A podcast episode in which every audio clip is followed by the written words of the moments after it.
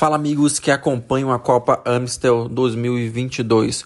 Confronto entre Sparta F7 e Absoluto, também pela terceira rodada da Série C.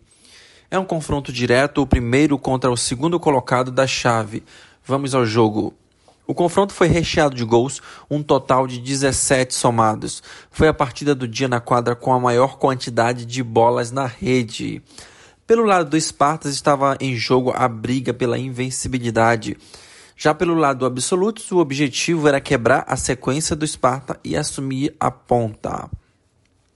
O jogo começou com o Sparta na frente, mas os absolutos na cola querendo reverter o placar. Só que o primeiro tempo terminou 5 a 3 para o Sparta.